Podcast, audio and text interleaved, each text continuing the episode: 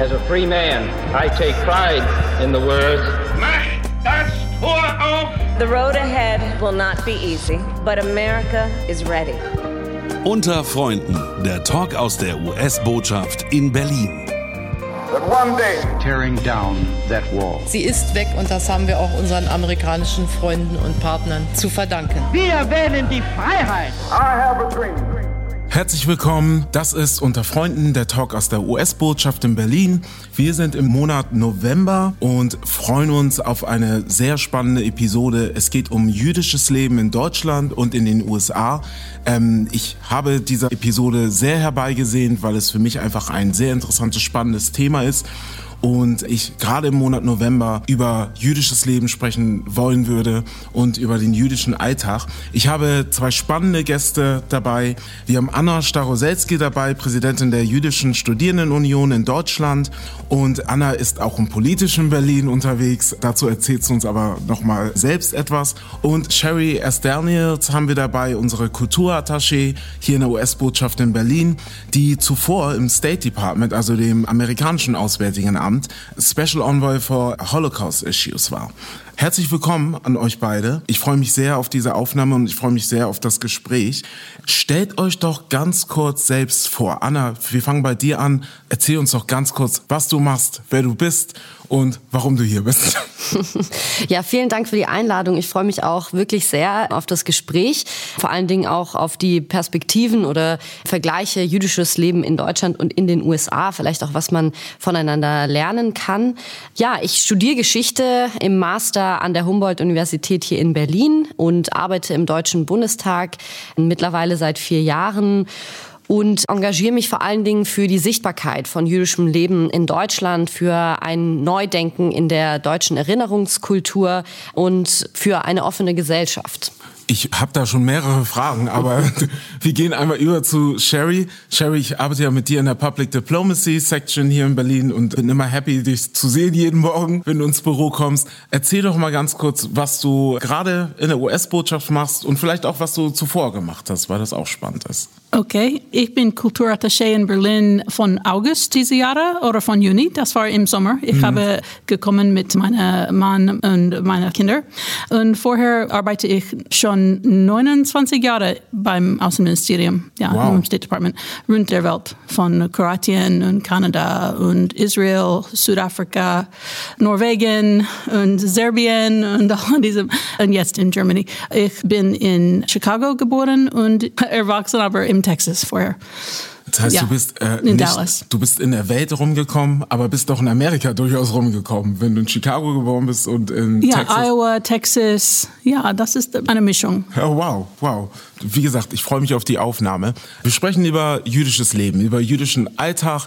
Wir wollen weniger darüber sprechen, was im November vielleicht auch kommemoriert wird, was durchaus wichtig ist, aber ich würde gerne von euch auch hören, was ihr so im Alltag macht, wie religiös ihr seid, was eure Religion vielleicht für eine Rolle spielt in eurem Alltag. Als Bürgerinnen und Bürger in dieser Demokratie in Deutschland, genauso wie in den Vereinigten Staaten, ist es selbstverständlich sichtbar zu sein. Dieser Wunsch verbindet 200.000 Jüdinnen und Juden in Deutschland. Jüdisches Leben in Deutschland findet heute nicht mehr in Synagogen statt, sondern auch in Schulen, in Küchen, in Bühnen, Kundgebungen. Ich glaube, wir sind, äh, gerade in Berlin ist jeder schon mal in einem jüdischen Restaurant, also ich zumindest, regelmäßig in einem Restaurant gewesen und ich würde einfach gerne von euch über Shakshuka und alle anderen Dinge darüber hinaus hören, was so passiert, was in eurem Leben passiert, was Jüdinnen und Juden, was ihre Identität ausmacht, darüber würde ich gerne mit euch sprechen sprechen und wie jüdisches Leben vielleicht auch in Zahlen aussieht in Deutschland. Anna, wenn wir jetzt mal zu den Straight Facts, zu den Fakten erstmal kommen, bevor wir über alle anderen Dinge sprechen. Hast du Informationen? Ich weiß, dass das dein Tätigkeitsfeld ist. Ja, also ich glaube, ich muss dir direkt ein bisschen widersprechen, weil so sichtbar ist jüdisches Leben bislang leider noch nicht. Ähm, wir haben jetzt im letzten Jahr 1700 Jahre jüdisches Leben in Deutschland gefeiert. Das war ja ein großer Festakt. Es haben über 2400 Veranstaltungen Veranstaltungen bundesweit stattgefunden, wo man die Möglichkeit hatte, dieses jüdische Leben mal ein bisschen kennenzulernen und in den Austausch zu treten, zu sehen, wie jüdische Tradition funktioniert, die mhm. Feiertage mitzubekommen, Debatten, Diskussionen. Man hat viele Persönlichkeiten vorgestellt und ja. kennengelernt. Also das war ein sehr, sehr wichtiges Jahr, was die Sichtbarkeit betrifft. Mhm. Aber ich glaube, dass wir noch lange nicht da sind, wo wir mhm. an vielen Orten in den USA sind beispielsweise, okay. dass jüdisches Leben deutlich selbstverständlicher und mhm. sichtbarer ist und dass es quasi zur Gesellschaft dazugehört, Juden im Alltag ja. zu sehen oder auch gerade in amerikanischen Serien oder so. Es gibt mhm. immer unterschiedliche Charaktere, da ist auch immer ein Jude oder eine Jüdin dabei. Ob religiös oder säkular spielt auch keine Rolle. Aber eben überhaupt eine Sichtbarkeit zu schaffen, ist, glaube ich, in den USA schon weiter angekommen als hier. Mhm. Und zu den Zahlen, also du hattest gesagt 200.000, das ist tatsächlich ungefähr die ja. Zahl der Gemeindemitglieder in Deutschland. Es gab jetzt in den vergangenen Jahren viele Israelis, die nach Deutschland gekommen sind, was unterschiedliche ja. Gründe hat. Aber vielleicht noch ganz kurz auch zu der Gemeindestruktur von jüdischem Leben in Deutschland. Wichtig ist zu sagen, dass über 90 Prozent der Jüdinnen und Juden aus den Staaten der ehemaligen Sowjetunion kommen. Okay. Das heißt, ein sehr geringer Teil hat seit Generationen wirklich dieses deutsche Judentum hm. hier gelebt. Das hat natürlich mit der Geschichte zu tun, hat natürlich mit der Shoah zu tun und eben mit diesem Menschheitsverbrechen, dass sehr viele ermordet worden sind, aber hm. eben auch, dass sehr viele ausgewandert sind. Entweder in die USA oder nach England oder nach Israel, Kanada, sonst wie. Und das ist, glaube ich, auch ein wichtiger Fakt, um zu verstehen, was jüdisches Leben heute in Deutschland ist, hm. weil die Mentalität an vieler Stelle noch mal ein bisschen anders ist. Ja, das ist total spannend, dass du gleich zu Beginn gesagt hast, die Sichtbarkeit ist noch lange nicht da, wo sie sein sollte, wie man sie wahrnimmt. Also für mich ist das, ich blicke da ziemlich naiv auf jüdisches Leben in Deutschland. Ich komme aus Hamburg. Ich bin in Hamburg geboren und aufgewachsen. Dort gibt es ein sichtbares jüdisches Leben. Es ist jetzt nicht über die ganze Stadt hinweg zu sehen. Aber ich glaube, dass ich manchmal merke, dass ich mit so einer gewissen Selbstverständlichkeit, also ich gehe in jüdische Restaurants, ich kenne einen jüdischen Juwelier. Es gibt ein ganzes Viertel in Hamburg, zum, als Beispiel das Grindelviertel, was tatsächlich auch ein Studierendenviertel ist. Das heißt, als junger Mensch, wenn man an eine Hochschule geht, kommt man nicht dran vorbei, jüdisches Leben auch wahrzunehmen. Wenn du sagst, wir sind noch nicht mit der Sichtbarkeit da, wo es sein sollte. Ich denke da zum Beispiel an ländliche Gebiete in Deutschland. Hast du Informationen, wie sich das vielleicht widerspiegelt in städtischen Gebieten, zum Beispiel in Berlin oder in Hamburg?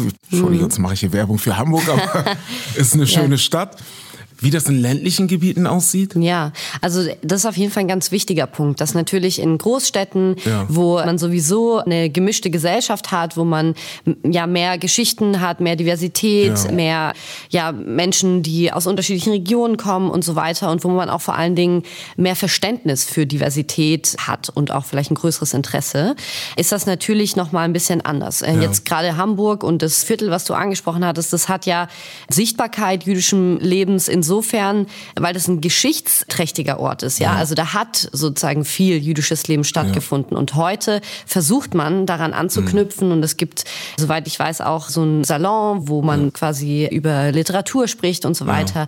Das ist toll. Sowas gibt's auch in Berlin. In Berlin gibt's auch viele jüdische Gemeinden von orthodox bis liberal. Es gibt eine starke queere Community, mhm. die auch einen Raum schafft für queere Jüdinnen und Juden, die das auch in so einem Safe Space ausleben können. Aber natürlich ist es in ländlichen Regionen ganz anders. Ähm, ja. Und da kriege ich eben auch viel mit, dass es nach wie vor die Situation ist, dass gerade jüdische Kinder oder Schülerinnen und Schüler häufig sich nicht trauen zuzugeben, dass mhm. sie eine jüdische Herkunft haben oder eine jüdische Identität. Und mir wurde auch berichtet, dass zum Beispiel ein jüdischer Junge an der Schule auch klar dazu gestanden hat, der war auch in der Gemeinde aktiv und er wusste sozusagen aus der Gemeinde, dass er Klassenkameraden hat, die eben auch jüdisch sind. Aber die ja. haben ihn immer wieder darauf angesprochen, bitte sag das nicht, ich will das für mich behalten und ich will das nicht erzählen. Und, das ist ähm, wirklich erschreckend. Das ist erschreckend, aber das ist eben eine Tatsache und das ist nicht nur in ländlicher Region oder in kleineren Städten so, sondern eben auch in größeren Städten. Das hat ja unterschiedliche Gründe, aber das ist eben auf jeden Fall eine Tatsache, dass wir noch nicht an dem Punkt sind, wo Jüdinnen und Juden sicher, selbstbewusst, selbstbestimmt zu ihrer Identität stehen können und das auch in einem geschützten Raum, so wie sie wollen, ausleben können. Mhm. Ja, das ist sehr spannend. Ich werde auf den Punkt auch mhm. mal zum späteren Zeitpunkt eingehen. Sherry, ich würde gerne noch mal auf dich zu zu sprechen kommen. Anna hat ja richtigerweise gerade gesagt, in den Vereinigten Staaten ist Sichtbarkeit, ich glaube generell Sichtbarkeit für Diversität wird da größer geschrieben. Ich glaube, dass wir in Deutschland noch nicht so weit sind. Ich hoffe, dass wir auf dem Weg sind. Ich bin davon überzeugt. Wie gestaltet sich dein Leben? Du bist ja erst im Sommer nach Deutschland gekommen. Das heißt, du kannst uns sehr verdeutlichen, wie du das Leben in Deutschland seit dem Sommer wahrnimmst. Wie war aber dein Leben in den Vereinigten Staaten, beziehungsweise dort, wo du vorher stationiert warst? In Washington haben wir so viele jüdische Leute, dass wir haben Schule, die sind nur für jüdische Kinder oder für Kinder, die wollen äh, in einer jüdischen Schule studieren. Und in Washington hatte ich eine Synagoge, wo 2000 Leute sind Mitglieder. Hier haben wir gesucht eine Synagoge am Beginn. Welche Synagoge haben wir hier? Eine konservative oder progressive Synagoge? Konservativ ist progressive.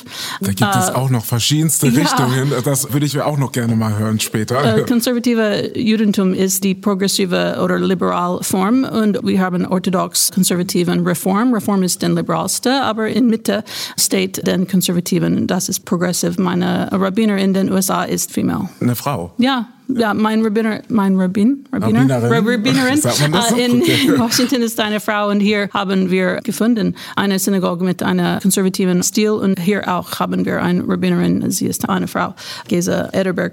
So, wir müssen, jeden Platz wir leben, wir müssen eine Synagoge finden und das ist nicht so einfach. In Serbien und Norwegen hatten wir in die ganze Hauptstadt nur eine Synagoge. Hier haben wir so viele, wir hatten eine Wahl, das ist neu für uns. Aber wir haben gefunden, diese Ja. Konservativen, die neue Synagoge. Und du hast Ah. gerade beschrieben, deine vorigen Station, du warst in Serbien, du warst in Norwegen. Ja, dort mussten wir eine Synagoge finden und dort haben wir nur die orthodoxe Synagoge mit einem Rabbiner. Das ist cool, wir hatten eine gute Erfahrung dort, Ja. aber hier in Berlin, das ist das erste Mal, dass wir haben so viele Wahl äh, von so eine Synagogen. große Auswahl. Äh, große Auswahl. Aber ich sage das, weil in Washington hatten wir 2000 Mitglieder in einer Synagoge Mhm. Ja. und hier hatten wir in die ganze Synagoge vielleicht 300 oder Okay. 200 und das heißt, meine Tochter haben weniger Freundinnen Ja. from their age. Das geht dann nochmal auf den Punkt ein, den Anna auch beschrieben hat, dass es in den Vereinigten Staaten einfach, es ist breit gefächerter, es ist größer, es ist diverser.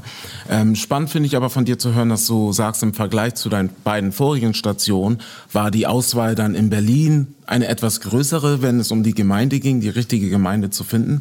Ich hoffe, dass du happy bist mit der Gemeinde, die du jetzt gefunden Ja, hast. die ganze Leben in Norwegen hatten wir keine kosheres Restaurant, aber in Synagogen hatten wir Burger Quelled oder Hamburger Night äh, einmal im Monat. Ja, Ja. Das war die kosheres Essen, war in Synagogen. Wir hatten keine kosheres Restaurant in ganz Norwegen, auch in Serbien. Die Ja. ganze drei Jahre ohne kosheres Restaurant. Nur in äh, die Synagogen konnten wir äh, Das heißt, äh, Fleisch essen. Ach, wow. Okay. Ja, so da. Aber hier, wir haben nicht vieles, aber wir haben Bobe und noch viele kosheres Essen hatten auch ein Kosherfest oder Ja. Mhm, Kosher Food Festival äh, okay. in, in unserer Synagoge. Das war so spannend. Hier in Deutschland, es ist relativ gut. Äh, da, wenn man in Serbien, Kroatien und, und äh, Norwegen. Im Vergleich Ver- dazu. Im Vergleich, ja. Okay. Aber mit Washington, das ist New York. Okay, das ist Deshalb sagst du relativ gut. Nicht alle Leute in den USA haben jüdische Freunde. Hm. Sie können an Television das sehen. Sie können vielleicht in Kultur und an der Bühne sehen, in, in Musik, Hm. Klezmer oder so. Aber ich hatte Freunde in Texas, die hatten keine jüdischen Freundin vorher. So, Okay. das ist äh, interessant und das ist Ja. auch hier in Deutschland, dass nicht alle Deutschen wissen jüdische Leben. In, äh, in Schulen ist es nicht so sichtbar. Ja, es ist im Geschichtsunterricht beispielsweise in Deutschland, es geht sehr viel um Historie, natürlich aufgrund des Holocaust und der Geschichte, die da mit Deutschland einfach sehr eng verbunden ist, geht es sehr viel um Historie. Aber Sherry, du hast gerade davon gesprochen, wie dein Alltag aussieht. Also du hast über die Gemeinde gesprochen, über koscheres Essen. Die Restauranttipps tun wir auch noch mal in die Show Notes. Ich glaube, da sind wir uns verpflichtet. Anna, darf ich dich fragen, als Berlinerin, wie sieht dein Alltag aus? Ja, also es ist ein sehr politischer Alltag. Ich bin eine sehr, sehr politische Person, war ich auch schon immer. Ich komme ursprünglich aus Stuttgart und war auch dort schon politisch interessiert und engagiert. Und hier am Puls der Demokratie in Berlin mich auch einbringen zu können, ist natürlich ganz toll. Aber natürlich würde ich sagen, dass für mich eben meine jüdische Identität sehr, sehr wichtig ist. Also es begleitet mich immer in meinem Alltag. Ich denke sehr, sehr viel darüber nach. Ich interessiere mich für jüdische Philosophie, für jüdische Literatur, für die Geschichte. Ich interessiere mich sehr für Israel. Ich bin sehr, sehr oft in Israel, engagiere mich auch eben für deutsch-israelische Beziehungen, bin ja auch die Vizepräsidentin der deutsch-israelischen Gesellschaft. Also diese jüdischen Themen begleiten mich auf jeden Fall sehr. Ich feiere auch die jüdischen Feiertage alle mit meiner Familie und versuche auch, so gut es geht, immer wieder in die Synagoge zu gehen. Finde es auch toll, dass man gerade hier in Berlin auch, Sherry hatte das ja angesprochen, ein unterschiedliches Angebot hat, kann auch so quasi Synagogenhopping machen, wenn man so will. Aber das ist natürlich schon ein Luxus in Berlin, ja. ja. Also das ist nicht der Durchschnitt in Deutschland und das äh, gibt auch gerade für orthodoxe Menschen in Berlin auf jeden Fall ein einzigartiges Angebot. Also ja. die koscheren Restaurants oder die koscheren Läden überhaupt, das ist was sehr Besonderes, dass es hm. hier eine Auswahl gibt in Berlin. In anderen Städten, in den Großstädten gibt es das auch zum Teil, aber eben nicht in diesem Ausmaß. Ja. Und ansonsten, ja, also mein Freundeskreis ist auch sehr politisch. Viele Menschen, die sich eben auch für jüdische Themen interessieren, aber eben auch nicht. Ja. Und das ist so, ich glaube, die Mischung von einerseits das große Interesse und das Leben mhm. des jüdischen Lebens und mhm. auf der anderen Seite der feste Bestandteil zu sein in dieser Gesellschaft, in der ich lebe und die mitgestalten zu wollen und mich auch hier verpflichtet zu fühlen, mhm. das ist, glaube ich, so die Balance. Okay. Also wir sind schon in einer gewissen Blase hier in Berlin. Also ja. es ist, auf jeden Fall. Ich wollte gerade sagen, die Bubble ist auf jeden Fall da. Ich bin sehr happy, weil ich mhm. finde es einfach toll, dass ich viel ausprobieren kann. Mhm. Ähm, Habe ja eingangs gesagt, dass das in Hamburg ähnlich ist. Wie stellt sich für euch äh, Anna, vielleicht nochmal für dich die öffentliche Wahrnehmung von jüdischem Leben. Ich glaube, manchmal, wenn man sich in dieser Blase bewegt, bildet man sich ein, ach, es ist ja da, ich sehe es, ich habe die Auswahl. Mhm. Wenn man an zivilgesellschaftliches Engagement denkt und an die öffentliche Wahrnehmung, wie glaubst du, kann sich jüdisches Leben auch in anderen, zum Beispiel ländlichen Gebieten in Deutschland, mhm. besser widerspiegeln oder überhaupt darstellen? Mhm. Ja, also ich muss ja auf jeden Fall zustimmen, dass man sich in der Blase bewegt und dass hier der Eindruck ist, ach, es gibt doch so viel Angebot und man kann ja auch so viel kennenlernen und so viel sehen und wahrnehmen. Aber in der Tat ist es so, dass nach wie vor der ja überwiegende Eindruck vielleicht von Jüdinnen und Juden ein sehr negativer ist. Also dieser Kontext von Geschichte und von Holocaust und historischer Verantwortung. Und das mhm. sind so mhm. große Wörter, die so über allem stehen. Und mhm. dann natürlich das große Thema Antisemitismus. Ja. Und also auch in Gesprächen, wenn ich Leute neu kennenlerne und dann im Gespräch herauskommt, dass ich eben Jüdin bin und das Leben praktiziere, kommt man irgendwie immer auf den Nationalsozialismus. Und ich will das das gar nicht, ja. Also es ist nicht so, dass mir das wichtig ist zu wissen, was die Großeltern gemacht haben oder so. Mhm. Das interessiert mich nicht, weil ich will im Heute und Jetzt leben und die Zukunft mitgestalten. Das ist wichtig. Und mhm. natürlich, klar, also die Geschichte ist wichtig, sonst würde ich auch Geschichte nicht studieren, ja. Mhm. Das ist äh, alles klar. Aber was ich damit sagen will, ist, dass das Thema jüdisches Leben sehr schwer ist und ich mir sehr wünschen würde, dass man mehr zu diesem positiven, lebendigen, vielfältigen kommt, mhm und auch ein Interesse dafür entwickelt. Und dass es sozusagen man an Jüdinnen und Juden nicht nur denkt, mhm. wenn es zu antisemitischen Vorfällen kommt ja. oder wenn man an Jahrestagen mhm. über Antisemitismus oder die ja. Shoah spricht. Und ja. da müssen wir uns auf jeden Fall noch viel mehr hinbewegen. Da hast du es gerade total auf den Punkt gebracht, weil wir sind im Monat November. Es fängt im Grunde genommen in Deutschland in der öffentlichen Wahrnehmung medial im November an und dann geht das in den Dezember. Natürlich spricht man auch über Hanukkah, aber dann sind wir im Januar und es ist sehr überdeutlich Holocaust, Antisemitismus, super wichtige Themen, wie du gesagt hast. Aber das ist ja nicht alles, was jüdisches Leben ausmacht in Deutschland. Sherry, Anna hatte gesagt, dass wenn man in Deutschland durchaus in eine Diskussion kommt mit Menschen, es kann ja auch manchmal nur ein Smalltalk sein. Genau. Das kenne ich auch in anderer Hinsicht, aber dass Ja. man dann schnell dabei landet, über den Holocaust zu sprechen in Deutschland. Ist das in den Vereinigten Staaten anders, wenn man ins Gespräch kommt? Ich kann mir vorstellen, dass das gar nicht so ein Thema ist, weil das so eng behaftet ist in Deutschland. Ja, in Amerika, das ist nicht das erste Ja. Thema in Diskussion mit jüdisches Leben, aber in Norwegen und Serbien, Ja. sie haben diese Erfahrung, dass man hat eine Erinnerungskultur Ja. und nur denken an jüdischen Leben, wenn es ein Shoah-Tag oder Ja. Erinnerung hat. Und jüdisches Leben ist für Leben, das ist für jetzt. Und ich stimme zu mit Anna in diesem Punkt. Wir müssen die Kultur und das Essen und die Vielfältigkeit von jüdisches Leben schauen. Und wir laden ein, Leute zu Hause, dass sie können der Shabbat sehen Ja. oder Chanukka oder Ja. Pesachfest. Das ist jüdisches Leben jetzt und es ist auch in den USA sehr vielfältig. Wir haben Leute, die sind Mizrahi oder Sephardi und wir haben die Ashkenazi von osteuropäischem Land und das ist vielfältig. Die Essen ist vielfältig, die Kultur, Tradition von äh, einer Person zu die nächste Person Ja. äh, sehr Super divers. divers. Ja, Ja, ja. das ist nicht ein Ja, Ding. Äh, Shabbat zu Hause ist für uns eine äh, spezielle Ja. Mhm. Zeit und äh, wir machen speziell Essen jedes Woche. Das ist ein Feiertag jedes Woche. Das ist Ja. Thanksgiving. Jedes Freitag. jedes Freitag haben wir Thanksgiving. Aber Ja. das ist super. In Deutschland Erntedankfest. Feiert kaum Oh ja? jemand, aber Erntedankfest nur als Erklärung. Ich würde gerne einmal über die Feiertage sprechen, weil wenn wir schon dabei sind, ich habe gerade über Hanukkah gesprochen. Du hast jetzt gerade Schabbat angesprochen. Ja. Ich weiß, es gibt Rosh Hashanah, es gibt das Pessachfest in Deutschland. Wie ist da die Gewichtung bei euch? Anna, darf ich dich mal fragen, Hm. was ist dir sehr wichtig an Feiertagen? Was ist dir nicht so wichtig? Ich habe das Gefühl, in Deutschland sprechen wir oft über Hanukkah Hm. und das war's dann aber auch so gefühlt. Ja, also das hat wahrscheinlich auch unterschiedliche Gründe. Also es Ja. gibt ja schon auch eine Hierarchie bei jüdischen Feiertagen. Also es gibt ja die sogenannten hohen jüdischen Feiertage. Und ich glaube, man spricht viel über Chanukka, weil das viel sichtbarer ist. Mhm. Ja. Das ist auch Kern der Idee des Festes, dass man diesen Kerzenleuchter zündet. In deutschen Städten wird sehr häufig auch an öffentlichen Plätzen so ein riesiger Chanukia-Ständer angebracht und dort gibt es ein öffentliches Kerzenzünden. Deswegen kennt man diesen Feiertag vielleicht ein bisschen mehr. Die anderen jüdischen Feiertage sind in der Regel auch viel mit so Synagogenbesuchen, hängen damit zusammen und viel so nach innen vielleicht auch gekehrt, weil sehr viel auch mit Reflexion äh, und Gebet und so weiter zusammenhängt. Ähm, und deswegen kriegt man von denen nicht so viel mit. Community für die Community? Und- Ja, genau, Ah, okay. quasi, ja. Okay.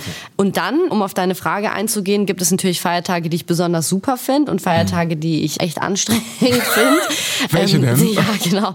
Und Pessach ist ein Beispiel, wo ich beides habe. Also ich finde es super anstrengend, aber auch total schön, weil an Pessach, das ist der Feiertag, wo man den Auszug aus Ägypten feiert. Und da, vielleicht hat man das mal gesehen, isst man dieses Matzah-Brot, dieses Kneckbrot Ja. sozusagen. Und die Vorbereitung auf diesen Feiertag ist echt anstrengend, weil man darf acht Tage lang nichts Gesäuertes essen. Das bedeutet kein Brot, keine Nudeln, für die aschkenasischen Juden eben auch kein Reis, keine Bohnen und sowas. Und man darf das nicht nur nicht essen, sondern man muss auch sein ganzes Haus davon befreien. Das heißt, man muss überall, also das ist quasi der Frühlingsputz, äh, man muss das ganze Haus säubern, alle Nudeln und auch ja, alkoholischen Getränke, die Weizen in sich haben oder so alles entfernen, verschließen, damit man nicht in Versuchung kommt, sozusagen an diesen acht Tagen doch was davon zu essen. Ja. Also die Vorbereitung ist natürlich total mühsam und dann acht Tage lang keine Nudeln essen ist für mich sehr schwer. Ich liebe Nudeln und ich habe meistens auch noch in dieser Zeit Geburtstag und dann gibt's keinen richtigen Kuchen und so. Oh Gott. genau. Aber warum ich das sehr, sehr schön finde, weil ich finde, Pessach ist ein bisschen so Kern jüdischer Tradition. Das ist alles da zusammen, weil es gibt einige Rituale, die man an dem Abend macht und alle diese Rituale sind bestimmt interaktiv alle Generationen mit einzubeziehen. Das heißt, das kleinste Familienmitglied hat einen Liedtext vorzutragen, dann die ältesten Menschen am Tisch müssen bestimmte Fragen stellen und beantworten. Es ist sehr interaktiv, man muss einmal rausgehen und Hände waschen und dann miteinander singen und so weiter. Und es geht vor allen Dingen darum, die Geschichte des jüdischen Volkes Volkes zu erzählen. Mhm. Von Erschaffung der Welt bis zum Auszug aus Ägypten. Und das finde ich so schön, weil für mich das die Basis des Judentums ist. Mhm. Von Generation zu Generation die Geschichte weiterzutragen, sich damit auseinanderzusetzen, kritisch Fragen zu stellen, in den Austausch zu gehen und vor allen Dingen jede Person auf ihrem Niveau auch anzusprechen und abzuholen. Und das finde ich super schön. Deswegen sind dann diese acht Tage nudelfreie Zeit auch echt in Ordnung. Ich finde, das klingt ja so allumfänglich mhm. wie so der perfekte Feiertag oder mhm. der perfekte Zeitraum dafür. Nicht nur geschichtlich, sondern auch kulturell einfach sehr, mhm. sehr wichtig. Sherry, wie ist es bei dir? Was ist dein Favorite und least Favorite Feiertag? Alles sind speziell. Ja, ich denke, der Schabbat ist wichtigste für uns, weil mhm. das jedes Woche ist und wir haben uh, unsere Tradition mit uh, kosheres Essen und die beste Essen und Trinken und uh, die meiste Gäste oder Gäste Gästen einladen. Auch Pesachfest, das ist wichtig für uns, dass wir haben nicht nur jüdische Leute an der Tisch, auch nicht jüdische ja. Leute oder Gäste.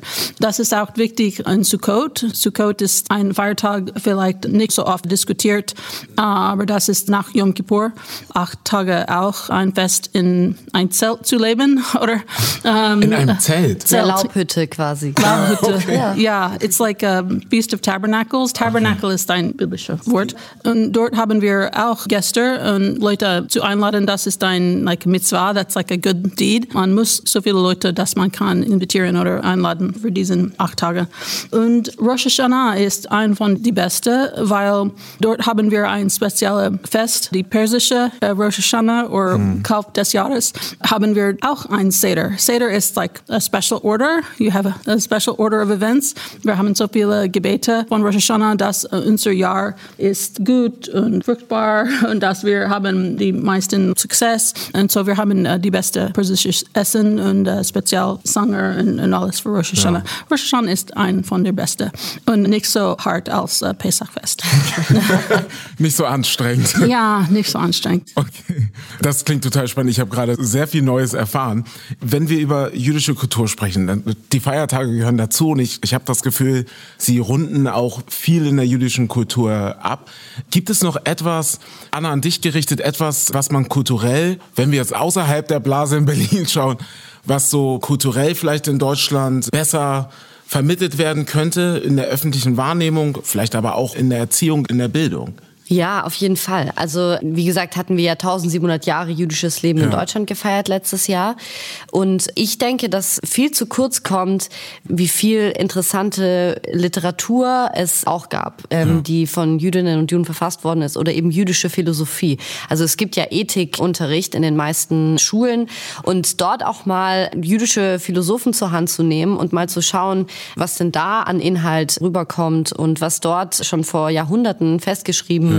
Wurde. Das ist einfach total interessant. Oder auch überhaupt die Idee von Dialektik, also mhm. die Art und Weise, wie man miteinander diskutiert. Das ist, wie ich finde, auch was urjüdisches. Also es gibt ja eines der größten ja, Werke, das ist sozusagen der ja, Gesetzeskodex des Judentums, mhm. steht im Talmud.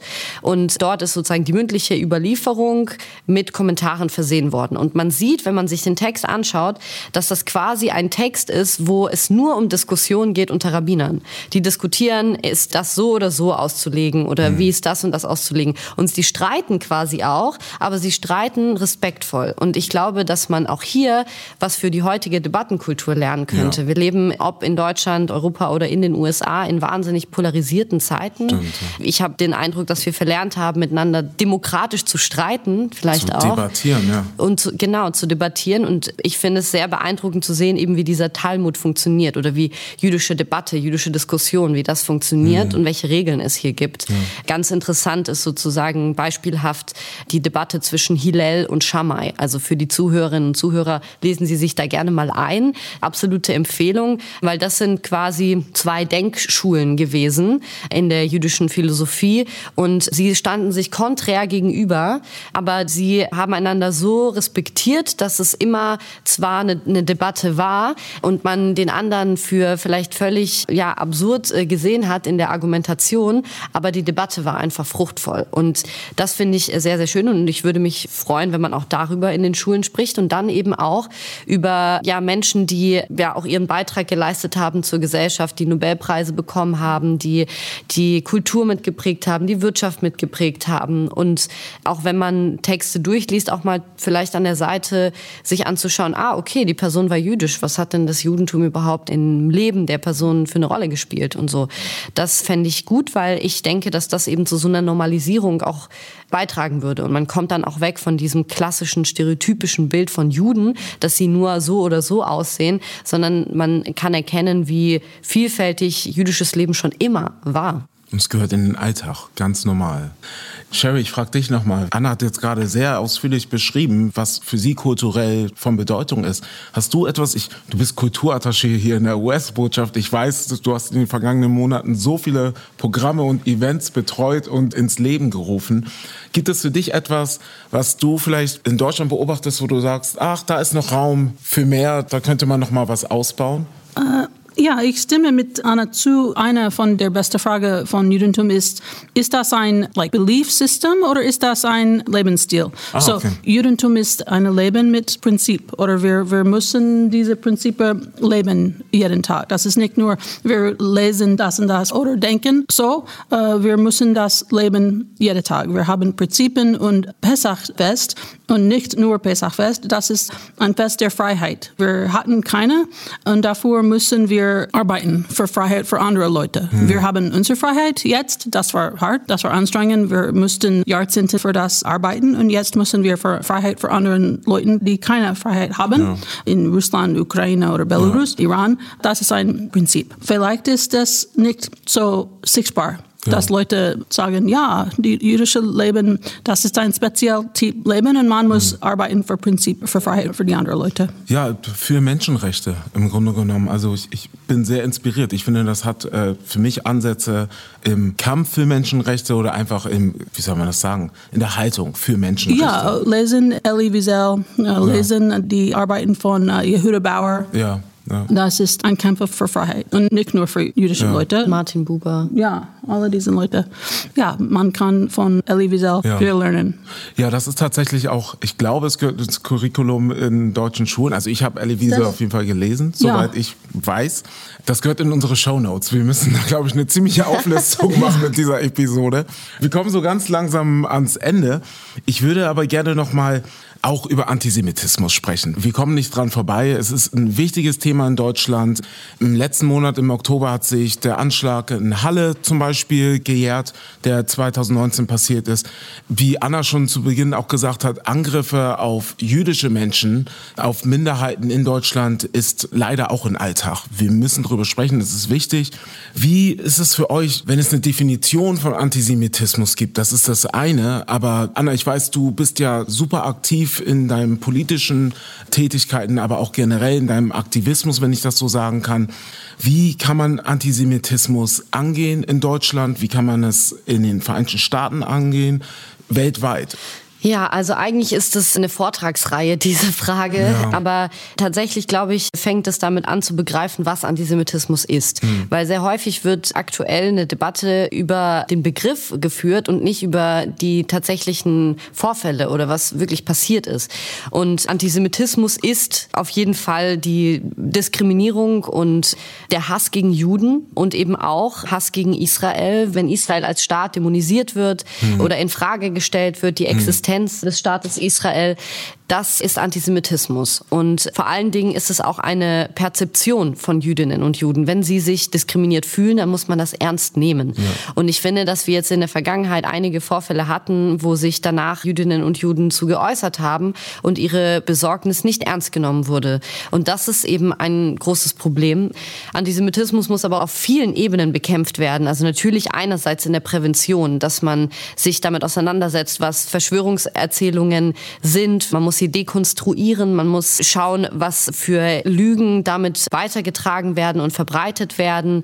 Theodor Adorno hat einmal gesagt, dass Antisemitismus das Gerücht über Juden ist. Ja. Und ich finde, das trifft das eigentlich auch ganz gut. Ähm, und dann muss man sozusagen, das ist einerseits die Prävention, dann andererseits eben intervenieren. Das kann auf der Straße passieren, das kann am Stammtisch in der Familie bei, ich weiß nicht, einem Familientreffen oder sowas mhm. äh, passieren, in der Schule vor allen Dingen. Wenn Jude zu einem mhm. Schimpfwort wird, ist da auf jeden Fall eine rote Linie überschritten und da muss man eben auch die Lehrkräfte bestärken mhm. und ihnen eine Sicherheit geben, dass sie auch intervenieren können, dass sie keine Sorge haben zu intervenieren. Und dann sozusagen auch die letzte Stufe ist natürlich der Rechtsstaat.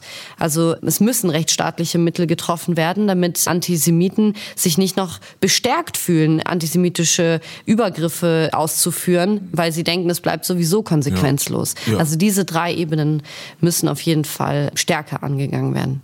Danke, Anna. Sehr wichtig. Sherry, wie ist das für dich?